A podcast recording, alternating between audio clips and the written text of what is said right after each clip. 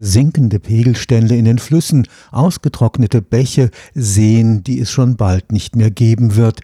Den Osten Deutschlands trifft der Wassermangel nicht erst in diesem Sommer mit Wucht. Nutzungskonflikte sind vorprogrammiert. Wie viel Grundwasser darf die Landwirtschaft zur Bewässerung entnehmen? Müssen private Swimmingpools leer bleiben? Darf man seinen Rasen noch gießen?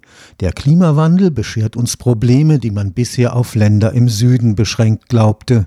Umso schwerer wiegt es, dass die Wissenschaft den Wasserkreislauf im Detail noch nicht verstanden hat. Es fehlt hierzulande an einer nationalen Datenbank, die alle wichtigen Messwerte zusammenfasst und als Basis für Grundlagenforschung dienen könnte. Eine Initiative am Karlsruher Institut für Technologie will das so bald wie möglich ändern. Für den Hydrologen Dr. Ralf Loritz vom Institut für Wasser- und Gewässerentwicklung des KIT wird der Ernst der Lage noch nicht ausreichend wahrgenommen. Ich hatte vor kurzem in der Lehrveranstaltung eine Karte gezeigt. Dort wurde Brandenburg zum Beispiel in derselben Dürrestufe eingestuft wie Kalifornien. Von Kalifornien wissen wir alle, dass es dort eine Dürre gibt. Wir wissen, dass es dort Konflikte um Wasser gibt. Und auch in Brandenburg sehen wir, dass seit vielen Jahren die Grundwasserspiegel sinken, dass wir durch den Klimawandel, aber teilweise auch durch Nutzung eine Übernutzung dieser Wasserressourcen haben. Und da glaube ich, dass wir in Deutschland umdenken müssen in Baden-Württemberg sind wir in einer sehr guten Situation. Wir haben zwar noch genug Wasser in unseren Grundwasserkörpern, aber es hat ja auch ökologische Folgen, wenn die Flüsse in Freiburg, die Dreisam zum Beispiel, jedes Jahr für mehrere Tage oder Wochen sogar austrocknen. Dr. Loritz hat die Initiative zu einer nationalen hydrologischen Datenbank Camels.de auf den Weg gebracht.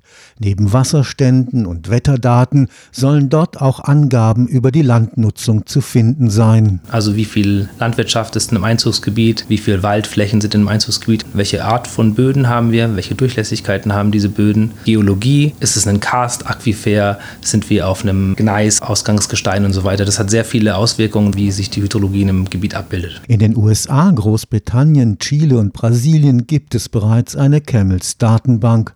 In Deutschland stellt die föderale Struktur eine Hürde dar. Die jeweilige Landesämter nehmen die hydrologischen Daten auf. Und dadurch ist es ein bisschen anspruchsvoller, weil wir quasi keine direkte Bundesbehörde haben, die wir für diese Daten ansprechen können. Das sind eher bürokratische Hürden, aber das sind die Hürden, mit denen wir uns zu 90 Prozent auseinandersetzen. Es gibt da Bundesländer, die sind da sehr fortschrittlich. Da ist die Kommunikation und auch die Datenbeschaffung sehr, sehr einfach. Und es gibt Bundesländer, da ist es eher ein bisschen aufwendiger, diese Daten zu bekommen. Steht, die Datenbank kann mit ihr Grundlagenforschung betrieben werden. Gerade das Thema Dürre, was uns jetzt ja alle betrifft, wenn wir aus dem Fenster schauen, das sind Sachen wie Niedrigwasser und wann Niedrigwasser auftreffen und welche Flusssysteme jetzt besonders betroffen sind von Niedrigwassern. Das sind Sachen, die noch nicht gut verstanden sind.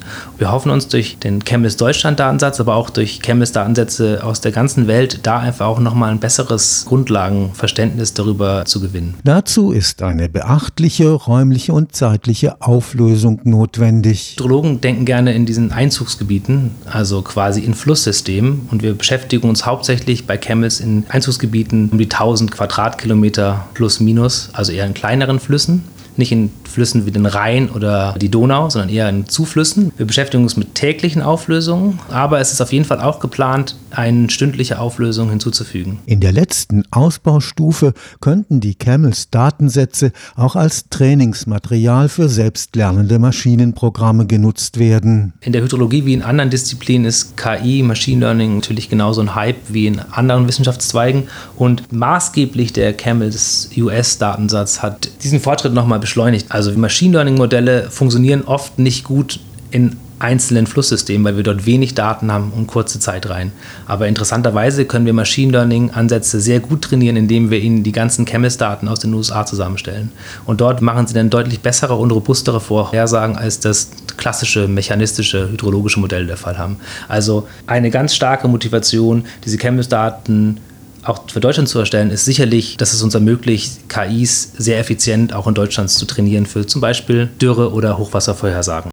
Die Erkenntnisse könnten dann eine Entscheidungshilfe sein, wenn es um die Bewirtschaftung der knapper werdenden Wasserressourcen geht. Ich denke, dass ein grundlegendes Verständnis, wie der Regen in unseren Fluss kommt, auf welchen Wegen, das ist ein sehr wichtiges und grundlegendes Verständnis, das, glaube ich, auch gestärkt werden muss.